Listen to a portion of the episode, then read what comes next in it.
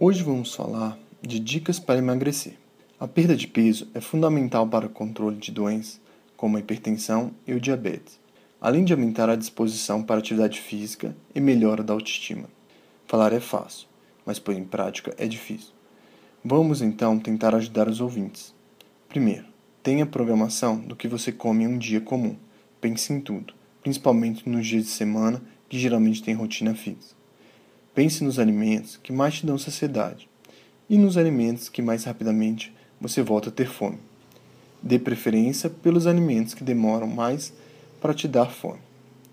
Beba água, muita água. Muitas vezes confundimos sede com fome e acabamos por ingerir alimentos enquanto o que o nosso corpo realmente quer é água.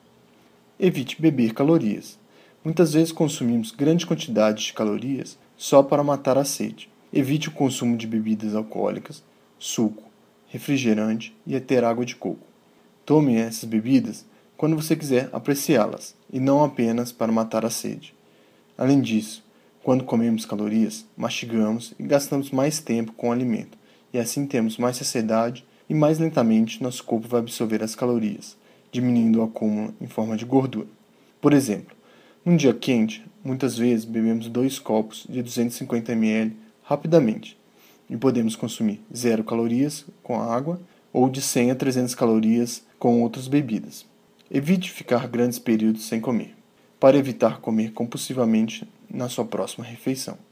Aprenda a ter um pouco de fome, mas se a fome apertar, coma um alimento pouco calórico até chegar à próxima refeição programada, como, por exemplo, uma fruta.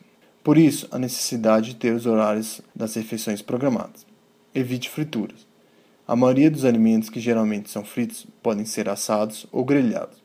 Por exemplo, um ovo cozido pode ter 50% menos calorias do que um ovo frito. Um grama de carboidrato ou proteína tem 4 quilocalorias, enquanto de gordura ou óleo tem 9 quilocalorias, mostrando que as gorduras são muito mais calóricos do que outros alimentos. Tenha o hábito de ler o rótulo dos alimentos e compare a caloria, gordura, fibra e sódio de cada alimento para escolher o que é melhor para você.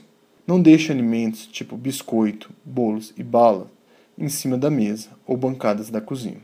Muitas vezes comemos por gula, sem nem perceber que comemos e sem ter fome. Aprecie os alimentos. Quando for comer uma sobremesa, dê preferência para usar a menor colher possível. Deixe o alimento na boca, coma devagar. Evite pratos grandes. Temos o hábito de preencher todo o prato.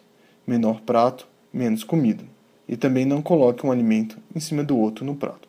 Pequenos detalhes fazem diferença nessa tarefa difícil que é emagrecer. Eu sou Henrique Branisso, cardiologista. Obrigado.